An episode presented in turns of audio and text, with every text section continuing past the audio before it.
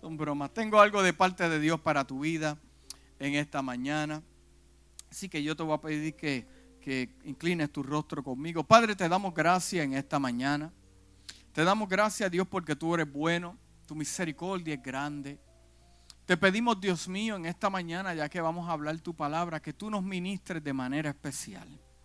Que sea palabra del cielo y no palabra de hombre, la cual, Dios mío, toque nuestra vida, nuestro corazón.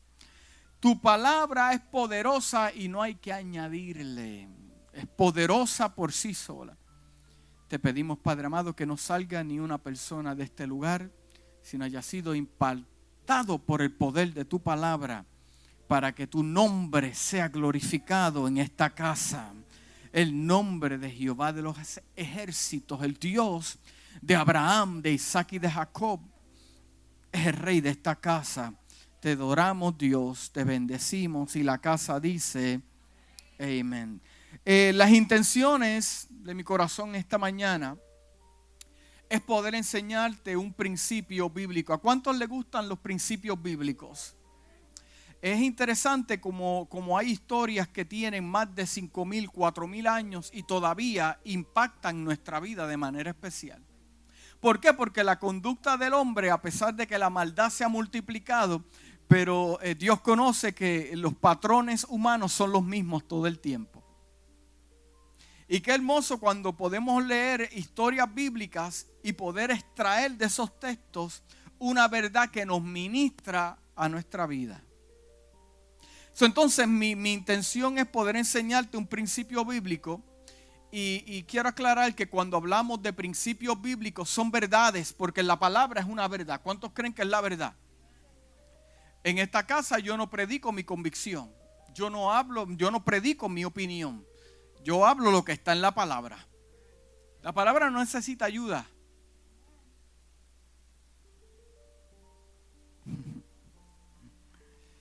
Entonces es poder enseñarte un principio bíblico. Cuando hablamos los principios bíblicos son verdades.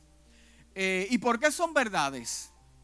Eh, son sucesos que ocurrieron más de tres veces en la Biblia con diferentes personajes en diferentes ocasiones y por lo tanto lo podemos aceptar como un principio bíblico aplicante para nuestras vidas. ¿Cuántos dicen amén? Algo que es sumamente eficiente para ver lo que queremos ver, caminar por donde queremos caminar y poder gozar de la plenitud de la victoria de Dios y ser testigos que Dios hace milagros en la vida de los hombres. ¿Cuántos creen que todavía Dios hace milagros en la vida de los hombres?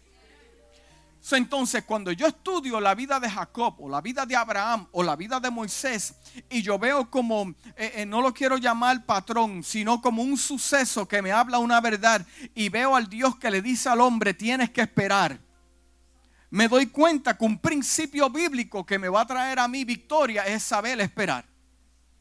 Y cuando yo veo tres sucesos de esta, de esta índole o este, o este movimiento, pues yo entiendo que es un principio que me confirma que eso también puede trabajar para mi vida. ¿Cuántos dicen amén? Eh, eh, y, lamentablemente vemos a nuestros alrededores como eh, eh, eh, eh, nuestra sociedad está enferma. Nuestra sociedad está enferma. Existen enfermedades físicas como también enfermedades mentales. Y lamentablemente existe gente que también ama a Dios, pero también con enfermedades sonríen, levantan sus manos, pero con una enfermedad. La enfermedad significa impedimento. Cuando usted busca la definición de enfermedad es un impedimento.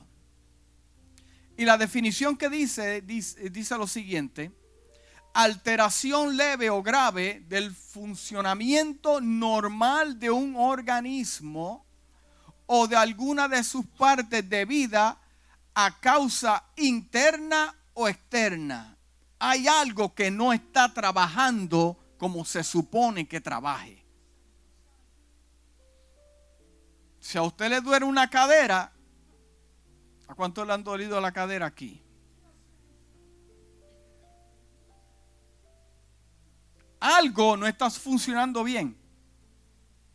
¿A cuánto le ha dolido la espalda aquí?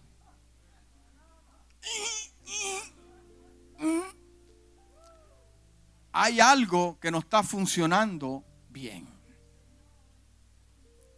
Entonces podemos decir que enfermedades mentales también es algo que no está funcionando bien. Personas tristes todo el tiempo, algo está funcionando fuera de lo normal. Porque el deseo de Dios para el hombre era que todo funcionara bien. Dios no hace porquerías, ni Dios deja cosas a mitad. Si Dios lo quiso de una manera, era para que funcionara de esa manera. ¿Cuántos dicen amén? La segunda definición de enfermedad es la siguiente, dice, cosa que perturba o daña. ¿A cuántos le perturba su enfermedad? Yo tengo cosas que me perturban en mi cuerpo. Tengo una rodilla que no se somete. No me ha molestado porque la llevé cautiva a la obediencia. Pero yo aprendí que si yo hago ciertas cosas que no se molesta conmigo, ella me deja tranquila, yo la dejo tranquila. Porque yo creo que, creo que debemos aprender ese, ese principio también. Cosa que perturba hay gente que le perturba sus pies. Llegar a la iglesia es algo que te perturba. Es un estorbo poder llegar a la casa y, poder levantar tus manos y adorar al Señor. Cuando uno está enfermo, todo el mundo se va para el parque a disfrutar y tú te quedas enfermo en tu casa. Un impedimento es una enfermedad. Cosa que perturba o daña a una persona pero mire cómo lo dice también. En lo moral, lo espiritual y lo físico. Y muchas veces es difícil de combatir o eliminar. Entonces yo te quiero hablar de algunas de las enfermedades mentales porque yo estoy seguro que usted conoce muchas enfermedades físicas. Porque ahí es donde nosotros más nos concentramos en las, ay, me duele el codo, me duele la espalda, pero enfermedades mentales muchas veces se detestan, pero bien complicado. Y yo te quiero hablar de trastornos. ¿Cuántos saben lo que es trastorno? Vamos a entrar por aquí para poder explicarte lo que vamos a hablar. Existen trastornos que se convierten en enfermedades que, comienzan en la infancia, en la niñez y en la adolescencia. Existen trastornos mentales debido a enfermedades médicas, trastornos relacionados con sustancias, trastornos psicológicos, esquizofrénicos, trastornos del estado de ánimo. Eh, yo conozco bastante con trastornos de estado de ánimo. Están contigo hoy contentos y mañana se convierten. Yo creo que eso es lo más que a mí me sorprende de las ovejas. Como el lunes pueden estar brincando de alegría y comieron pastos verdes el domingo y ya el jueves creepy. Trastornos de ánimo. Puedes estar el domingo contento y el lunes rabioso y el martes ya quieres golpear a medio mundo. Trastornos de ansiedad. ¿Cuántos conocen eso? Ay, estoy ansioso. Algo está pasando. Algo viene. El mundo se va a acabar. Eh, eh, eh, Iba a decir algo, pero no, mejor no lo digo. Trastornos sexuales fuera del orden de Dios. Trastornos de la conducta alimentaria trastornos del sueño, sonámbulos, terrores nocturnos. Uy, que eso no hay. Oye, eh, eh, yo le voy a contar algo.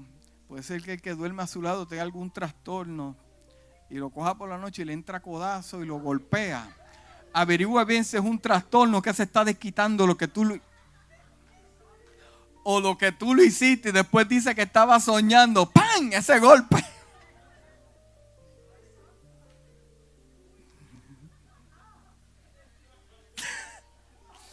O sea, Dios, a mí todavía no me ha pasado eso.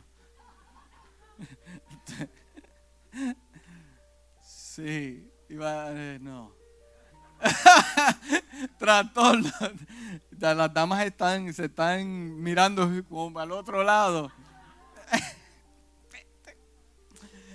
Trastornos nocturnos, trastornos de control de impulso. Eh, eh, un cristiano que le quiera meter dos bofetadas a alguien. Un cristiano que quiera irse físico con otro. O que esté hablando de este tipo de cosas. Cuando la palabra dice que el hombre de enojo es porque es falto de entendimiento y de sabiduría. Pero para algunos es un orgullo, pero la Biblia dice otra cosa. También hay muchas personas que tienen el corazón enfermo. ¿Cuántos conocen gente con corazón enfermo? No estamos hablando de situaciones eh, en, cuanto al corazón físico enfermo, sino que emocionalmente enfermo. Y muchos tienen hasta el corazón hecho pedazos. Pero están en silencio. Son pocos los que lo saben. Pero aunque lo disfracen con el silencio, tengo noticias para ti en esta mañana. Llegará la situación en el momento que menos esperas que va a activar lo que hay adentro. Porque la vida tiene una costumbre con los sucesos, es que activa lo que hay adentro. Hmm. Hoy el proceso de sanidad emocional en la gente es más complicado que nunca. El proceso de sanidad emocional y de asuntos del corazón para la gente es más complicado que nunca. ¿Se acuerda el novio que tenía antes en la high school? Usted lo dejaba y, o, tal vez cambiaba de escuela y ya no veía a esa persona más.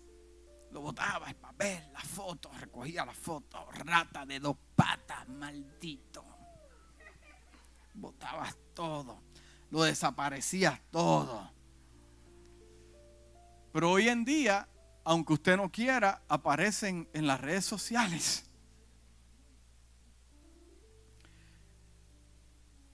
Me da un poco de lástima aquellas personas que están en conflictos de esta índole. ¿Por qué? Porque de alguna otra manera vas a ver tu ex. Si el que tú dejaste ahora está en otro nivel. Y cuando tú lo ves disfrutando de las bendiciones del Altísimo. So, este conflicto de las personas sanarse es un poco difícil.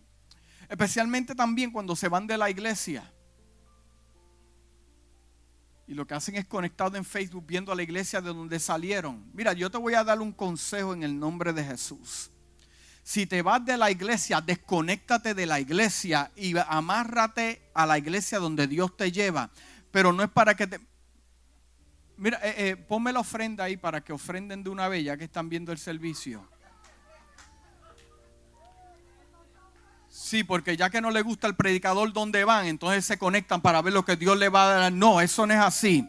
Te vas de la iglesia, te amarras a la iglesia donde vaya y no te olvides de la ofrenda. ¿Me lo pusiste para la ofrenda? Ahí estamos. Porque cuando uno se desconecta de este tipo de cosas, usted se desconecta de todo. ¿Para qué? Para que su corazón pueda sanar. Pero cuando usted está viendo imágenes que distorsionan su estado de paz,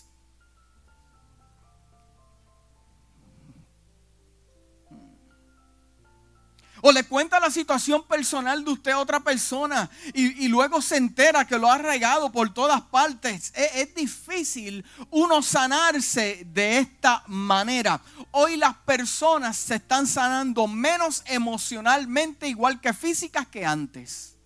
Porque muchas enfermedades físicas provienen de enfermedades mentales. Muchas personas quieren ser sanadas sea física o emocionalmente. ¿Cuántos quieren ser sanados? ¿Cuántos están esperando un milagro de parte de Dios en su vida? Pero, pero, pero, ¿sabe algo? Le quiero explicar algo. Cuando queremos que Dios nos dé un milagro, cuando nosotros queremos que Dios nos dé un milagro, el problema complicado no es tanto su enfermedad o la mía. Lo que se complica no es la enfermedad porque para Dios no hay nada que imposible. No es, el caso no es la enfermedad. El problema es donde yo me encuentro buscando un milagro. Ese es el problema. Es donde yo me encuentro mentalmente o físicamente eh, pidiendo un milagro. Entonces la gente de hoy en día pide milagros en lugares que Dios nunca escogió para ellos. Por lo tanto, la gente se fatiga pidiendo y dice, Dios no me está escuchando, Dios no me está hablando. No, Él te está escuchando. Es más, Él vio que lo que usted le estaba pidiendo era bueno. Dios se puso de acuerdo contigo y te dijo, lo que Él me está pidiendo, yo se lo voy a dar. El milagro que me está pidiendo, yo se lo voy a dar. Está marcado para ti, fue sellado con, con, con, oro. Esto es para Él. Pero ¿qué es lo que está pasando? Lo que está pasando es que estás en otro lugar.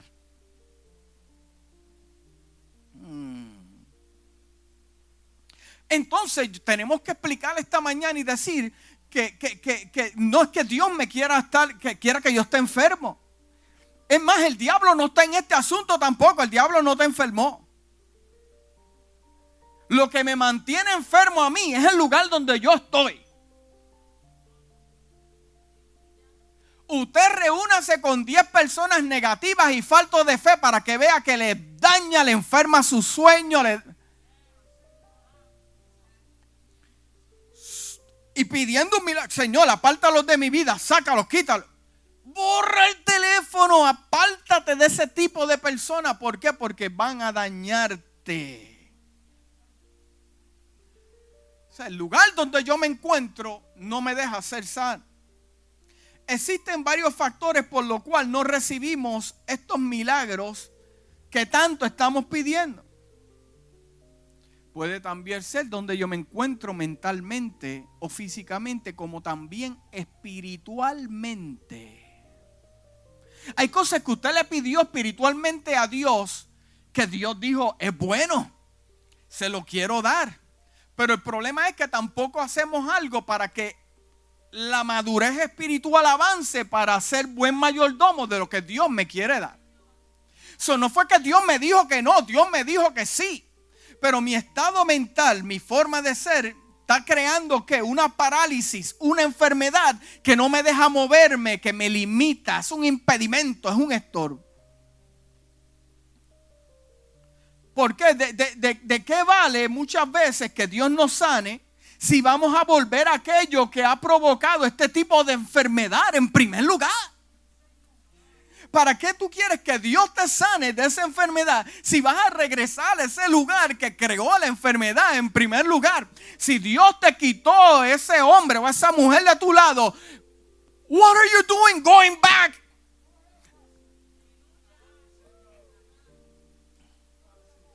Si Dios quitó ese, e, e, e, eso que tanto te quitaba, te mantenía enfermo, ¿por qué regresas ahí? El diablo. Eh, yo no he hecho nada, él mismo se enreda.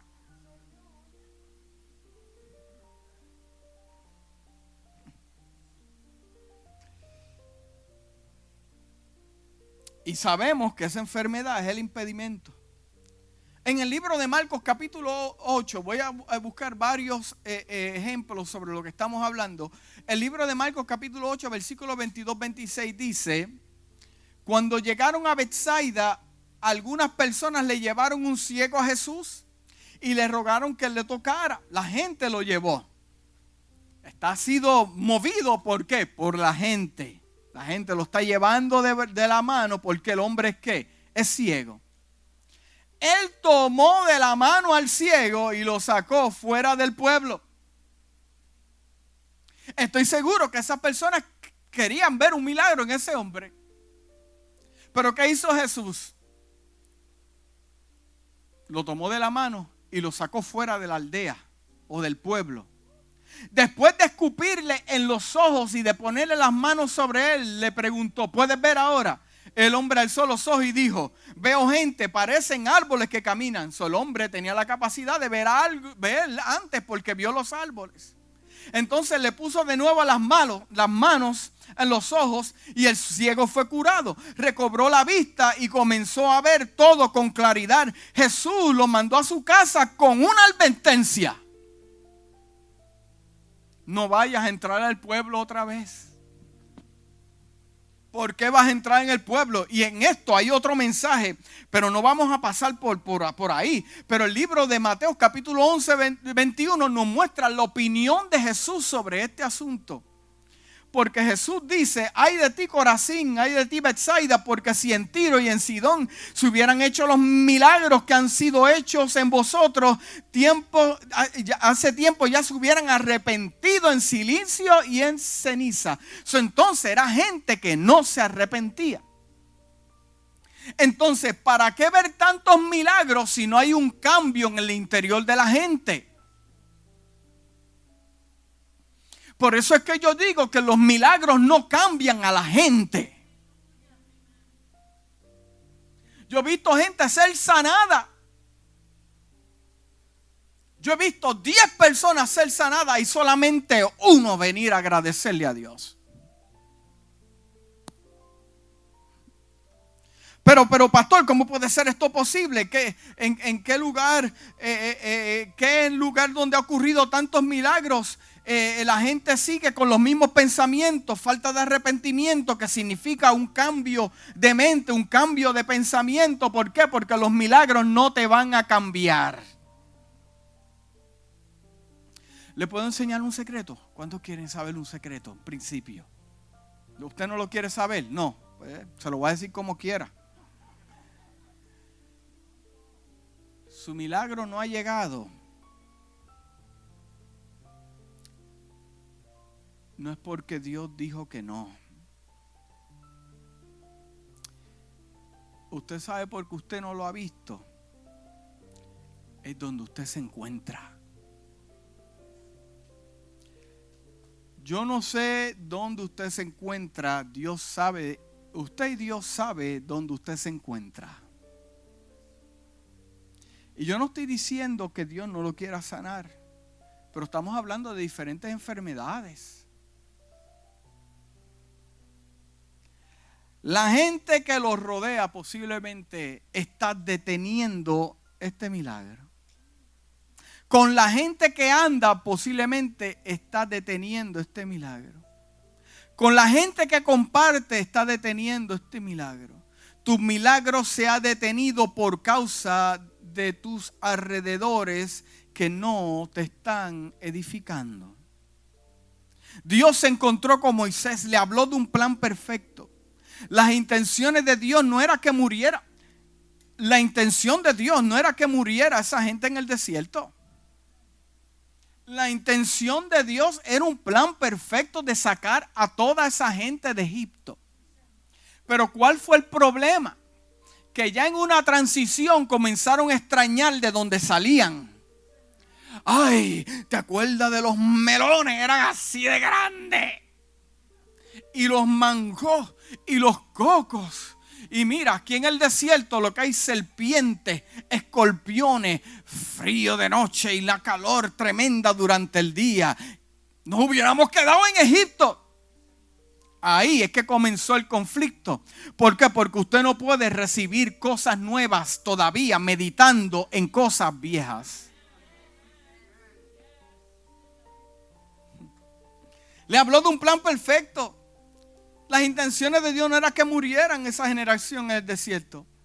Pero ¿cómo podían recibir algo nuevo de parte de Dios si todavía estaban conectados emocionalmente con Egipto y lo, con lo que le daba el faraón? Eran esclavos, pero estaban contentos. Porque la esclavitud es una enfermedad también, que es un impedimento a tu poder ser qué. Y el pecado en nuestras vidas nos hace esclavos. Y no podemos ser, ¿qué? Libres nos tenemos que esconder. porque no somos libres.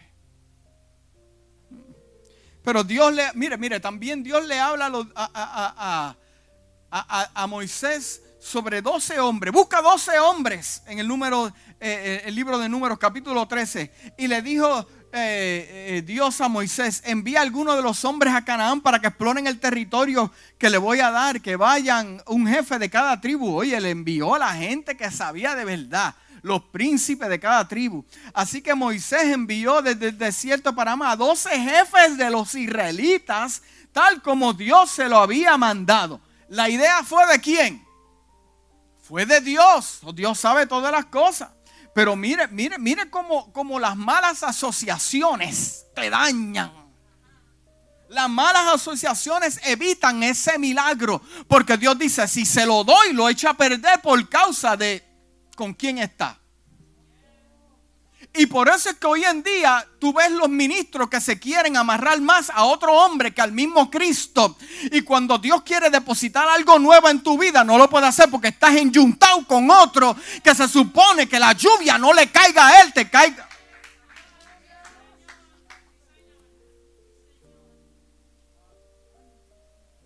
Solamente dos Solamente dos dijeron esto se puede, mientras diez dijeron que no. Ahí fue que comenzaron los 40 años en el desierto por culpa de diez hombres. Solo que Dios tenía para el pueblo de Israel y toda esa generación se detuvo por causa de diez cabezones que dijeron que no. Mientras dos dijeron que sí. Mira, gracias a Jesús que arregló esto, porque Jesús escogió a doce y solamente dos le dieron dolores de cabeza y los otros diez se mantuvieron fiel. Uno lo traicionó y el otro lo negó, pero los diez los guardó. ¿Para qué? Para esparcirlo y ser efectivo. Y por eso es que el Evangelio, aunque mataron mucha gente, todavía fue efectivo y tuvo movimiento. El Evangelio no se enfermó. ¿Estamos claros ahí? Seguimos aquí. El libro de Corintios, capítulo 15, versículo 33 dice, no se dejen engañar. Las malas compañías corrompen las buenas costumbres. En la traducción Passion en inglés, traducida al español, dice, así que dejen de engañarse a sí mismos. Los malos compañeros corrompen las buenas costumbres y el carácter.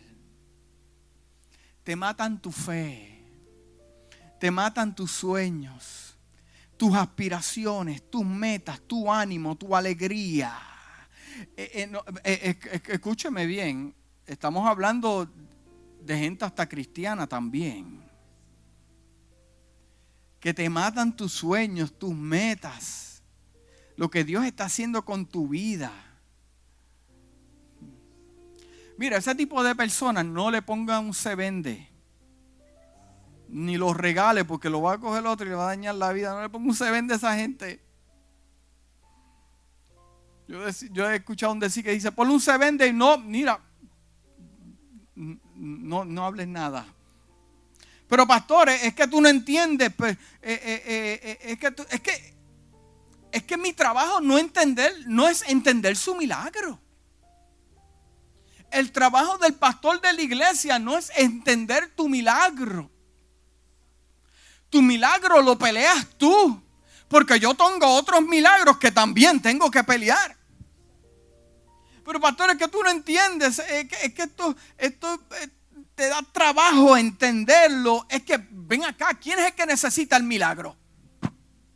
¿Quién es el que necesita el milagro? La yo o usted. Si usted es el que necesita el milagro, usted tiene que pelearlo de usted. Es interesante como al pastor le echan todo y a los líderes la carga de los milagros de la gente. Mira, primero yo no sano a nadie. Si Dios lo quiere sanar, Dios lo sana.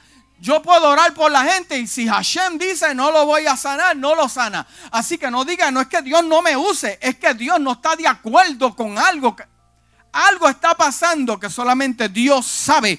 Porque si lo permite es por dos cosas. Está tratando contigo y se va a glorificar en algo más poderoso en el futuro. Pero hay que entender que el que sana es Dios. No es el pastor, no es el líder, es Dios. Así que entendiendo ese principio, diga principio, Pues nosotros buscamos a la fuente que es Dios y después Dios coloca todo en su lugar como lo necesitamos. Ah, yo me voy para la iglesia de la esquina porque allí el pastor lo usa en sanidades. Bueno, pues define, porque si tu sanidad es mental, ay, pobre pastor, le quitan la unción. En Primera de Corintios capítulo 10 versículo 23 dice, todo me es lícito, pero no todo me conviene. Todo me es lícito, pero no todo edifica. No me edifica, hermano. No es que es malo, es que no me edifica. En la traducción Passion en inglés español dice, viviendo, eh, dice, ajá, dices, bajo la gracia no hay reglas. Y somos libres de hacer lo que queramos. Eso es lo que la gente habla. No, vivimos en la gracia. Y como vivimos en la gracia, ya yo soy salvo, ya pasé al frente, profesión de fe, y ahora yo puedo hacer lo que me da la gana. Ahora yo puedo hacer lo que yo... Oye, y uno pagando el precio, peleando por su bendición. Porque estamos bajo la... No hay reglas. Oh, hay reglas. Eh, esto exactamente no es así. Porque la gente piensa que al aceptar a Cristo ya todo terminó ahí. No. Ahí es que empieza. Porque no todo favorece el crecimiento tuyo ni de los demás. Se nos permite hacer lo que elijamos. Puede ser cierto, pero no todo provoca el avance. El avance. En Mateo capítulo 18, versículo 8 dice, si tu mano o tu pie te hace pecar, ¿qué dice? Córtalo y arrójalo. Más te vale entrar en la vida manco o cojo o ser arrojado al fuego eterno con tus dos manos o tus dos pies. Mire, estas cosas me molestan. ¿Usted, ¿Usted sabe algo? Hay muchas personas que quieren el milagro de labios. Yo quiero un milagro. Yo quiero que Dios opere, que Dios haga. Lo dicen de labios, lo quieren de labios. Pero lo que no entiende es que para tú poder encontrar un milagro, tú lo tienes que querer con tus labios y tu corazón también. Porque el que quiere el milagro con el corazón es capaz de correr y correr hasta que no encuentra su milagro. ¿Cómo es eso, pastor? Oh, te, toma una cita y habla con la mujer del flujo de sangre a ver qué es lo que te va a decir esperando un milagro sentada. No, no, la mujer se levantó y empujó. Y la empujaron también. Los mismos que estaban con Jesús. No, échate para el lado, tú eres inmunda. Oh, no era inmunda la mujer en ese tiempo. Con un flujo de sangre y como quiera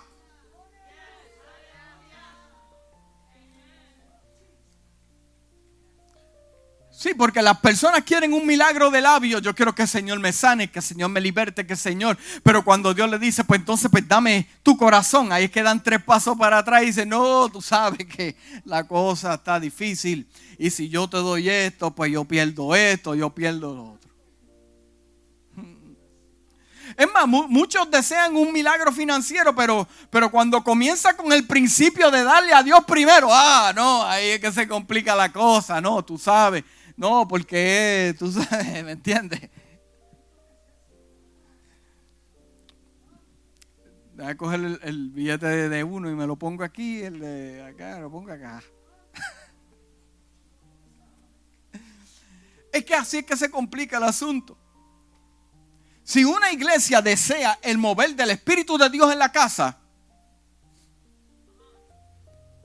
si la iglesia desea que Dios se mueva en la casa, la gente tiene que provocar a Dios que se mueva en la casa. La gente tiene que provocar a Dios en su vida personal y también como, como cuerpo aquí. En un servicio de oración que vienen los mismos tres, mi mamá, yo, mi papá y el hermano, orando por ustedes, ya nos duele la espalda cargando su problema. Aprendamos a orar por nosotros. Hoy se me queda Margaret también, la hermana Ana. Eh, Sí, también estamos ahí. Orando por ustedes. Pero si la iglesia quiere ver un movimiento poderoso, la iglesia tiene que meterse a orar y provocar ese. ¿Por qué? Porque lo queremos de labio, pero cuando Dios nos dice tienes que pagar un precio, hay que la gente dice, wow, wow, wow, wow, que queremos todo de gratis. En el Señor no hay atajos ni podemos cortar esquina. Si queremos un avivamiento de parte de Dios en la iglesia, tenemos que entonces hacer las cosas que provocan a Dios Tú quieres un milagro en tu casa, en tus hijos, no lo digas quejándote de labios, quejándote, no, pon, amarra tu corazón a la voluntad de Dios y después Dios va a hacer todo lo que tú deseas, porque Dios está atento, es cuestión de tu poder amarrar tu corazón. Porque el deseo de Dios es sanarte. El deseo de Dios es sanarte. Dile que está a tu lado. El deseo de Dios es sanarte. Porque, porque el deseo de Dios no es tratar con tu enfermedad. Hoy en día, con el permiso de los doctores que hay aquí, eh, eh, lo visitan para que trates con tu enfermedad. Toma esta receta y usted contento con las pastillas. ¡Pam! Pastillazo limpio. ¡Pam! ¡Pam! Te acaban las pastillas, matas al marido. Dale, pastillas. Me acabaron, ve y búscame. Da. Porque pensamos que Dios trabaja de esa manera también con nosotros. Dios no trabaja para qué? Para tratar con tu enfermedad. Como medicina también de prevención. No, Dios cuando hace las cosas las hace para sanarte completo y para tratar con tu vida completo. Entienda algo, amigo y hermano que me escucha en esta mañana.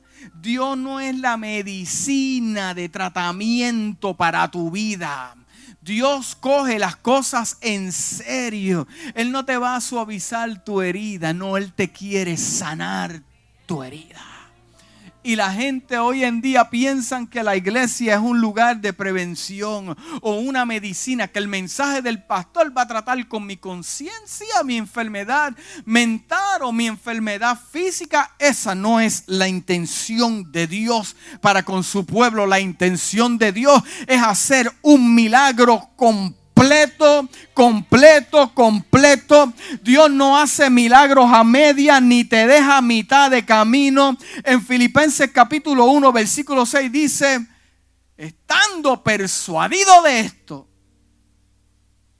que aquel que comenzó en vosotros la buena obra la perfeccionará hasta el día de Cristo en el libro de Filipenses capítulo 1 versículo 6 en la versión voz traducida al español dice, estoy seguro de que el creador, o sea, no, no estamos hablando de cualquier persona, no, no, estoy seguro, estoy seguro, el apóstol dice, estoy seguro de que el creador que ha comenzado una obra tan grande en ustedes, no se detendrá a mitad del diseño sino que seguirá perfeccionándolos hasta el día en que Jesús el ungido, nuestro rey libertador, regrese para redimir al mundo. Este versículo me habla del creador que fue la idea, que todo lo puede, que Él no se somete a las leyes físicas. Me está hablando que ya ha comenzado algo poderoso. Eso me habla de que ya yo estoy dentro de un proceso que Él comenzó para mi vida. Me habla también este versículo de una obra tan grande que no es cualquier cosa, que no es cualquier cosa. Que no es lo que este presente me dice a mí. También me habla a mí que no se detendrá. En Isaías 43, versículo 13 dice, aún antes de que hubiera día, yo era, dice el Señor. Yo, yo no hay quien de mi mano libre. Yo que hago, yo lo que hago yo, ¿quién lo estorbará? Lo que Dios quiera hacer, ¿quién va a cambiar su forma de pensar? Hmm. Este versículo me habla a mí de un diseño que solamente Dios me lo dio. En el libro de Efesios capítulo 1 versículo 11 dice, en Cristo fuimos hechos herederos pues fuimos predestinados según el plan de aquel que hace todas las cosas conforme al designio de su voluntad. Usted está bajo la voluntad de Dios. El punto número 6 de este versículo me habla de que seguirá perfeccionándolo. Yo no soy el mismo de años atrás. Usted no es el mismo de años atrás. Algo ocurrió en su vida. Algo lo tocó, algo le ministró de parte de Dios que lo lleva ¿qué? en movimiento. No está, si estuviera enfermo espiritual, hay estancamiento. Pero seguirá perfeccionándolo, eh, eh, perfeccionando. Eh, la definición es la siguiente: dar el mayor grado de perfección de una cosa. El libro de Proverbios capítulo 4 versículo 18 dice, mas la senda de los justos es como la luz de la aurora, que va en aumento hasta que el día es que es perfecto. Pero me, me, gusta lo que dice la traducción Passion en inglés. Dice, pero los que aman a Dios andan por el camino de la luz y su brillo brilla cada vez más hasta que den a luz, hasta que da luz el día perfecto. Déjame aclararte que no es tu luz, es la luz que te alumbra, porque estás en el lugar correcto, porque aquellos que aman a Dios andan en el lugar correcto y no, no, no lo venda como es tu luz, no es la luz que te refleja que los otros pueden. Usted está aquí en esta mañana y lo mismo la traducción voz dice, sin embargo, el camino de los justos es como el sol de la mañana, que brilla más y más brillante hasta el mediodía. Me dejaron solo, pero me está perfeccionando. Eso es lo que me dice la Biblia. Él me está perfeccionando. Dígale que está a su lado, Dios lo está perfeccionando. Eh, eh, piensas que perdiste en la decisión que tomaste, pero no ganaste. Dios te está perfeccionando. Pastor, tú no tienes idea de lo que yo he sufrido. Oh, no, no, no, es que no lo sé. Pero algo te puedo decir, te están perfeccionando. Pastor, es que tuve que salir y dejé todo por Dios. Eh, eh, ok, porque estás haciendo espacio para lo nuevo, te están perfeccionando.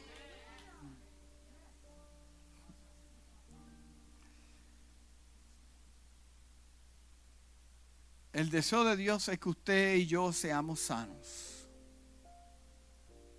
Él está dispuesto a encontrarte a mitad de camino. Jesús murió por tu milagro. ¿Cuántos saben que Jesús murió por tu milagro? Él pagó el precio por mi milagro. Él pagó el precio por el milagro del que está sentado a tu lado. Pero nuestra responsabilidad es seguir al Cristo resucitado. Tú estás esperando por tu milagro, pero en realidad tu milagro está esperando por ti. ¿Qué está esperando? Explícame eso, pastor. ¿Qué? Bueno, que te decidas por una vez y por todas, que lo tomes en serio, que camines por fe. Iglesia y aquellos que me están escuchando en las redes sociales, Dios no está jugando contigo. Dios no está jugando contigo, pues Él tampoco desea que tú juegues con Él.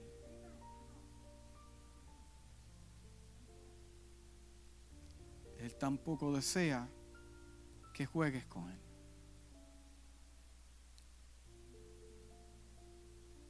¿Quieren ver el milagro? ¿Cuántos quieren ver un milagro? Yo no sé dónde tú te encuentras, pero si quieres ver tu milagro, Vas a tener que salir donde estás para que lo puedas ver. Pero la pregunta que yo te hago en esta mañana, ¿en realidad deseas el milagro? ¿En realidad deseas el milagro? Yo le pregunto a los que me escuchan en esta mañana, ¿cómo se llama tu impedimento?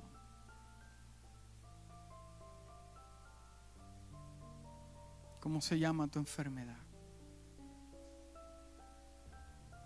Porque posiblemente eso te está trazando te está robando, te hace depender de otros. No me malinterprete, hay enfermedades que Dios ha permitido, pero Él se va a glorificar en ese milagro. El que tenga oído, escuche lo que Dios le está hablando a las personas en esta mañana. Hoy puede comenzar tu milagro.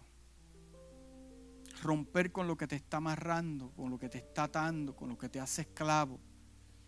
Pero tienes que salir donde estás están esperando por ti. Y ya termino con esto. En esta mañana Jesús les tiende la mano a cada uno de nosotros. Y nos dice, yo tengo el milagro para tu vida, que cambiará el curso de tu destino. Pero la pregunta que Dios te hace en esta mañana, ¿lo quieres? Porque si lo deseas verdaderamente y te llega el milagro a tu vida, vas a poder ver y caminarás sin tropezar, porque Dios te sanará todo en tu vida. En 2 de Corintios capítulo 5 versículo 17 dice, de manera que si alguno está en Cristo, nueva criatura es. Las cosas viejas pasaron, he aquí todas son hechas nuevas. Todas son hechas nuevas, todas. Mi casa, mi familia, mis alrededores, todo es hecho nuevo. Dios no hace cosas a medias, Dios las hace completas. Padre, gracias por tu palabra en esta mañana. Gracias, Padre amado, porque nos hablaste de manera especial. Porque tal vez el estancamiento que tenemos es un pensamiento que nos mantiene atados. Un impedimento. Espíritu de Dios, yo te pido en esta mañana que tú trates con nuestro corazón en esta mañana trayéndonos convencimiento, convicción, Dios mío, de que tenemos que tomar medidas rápidas, porque hay cosas que nos están esperando, cosas mayores que ojos no han visto, ni oído ha escuchado, ni ha llegado al entendimiento de los hombres, son las cosas que tú tienes preparada para tus hijos. Gracias Dios mío por tu amor en este lugar. Tu amor en cada vida. En el nombre de Jesús. Amén. Si Dios te habló en esta mañana, dale un aplauso.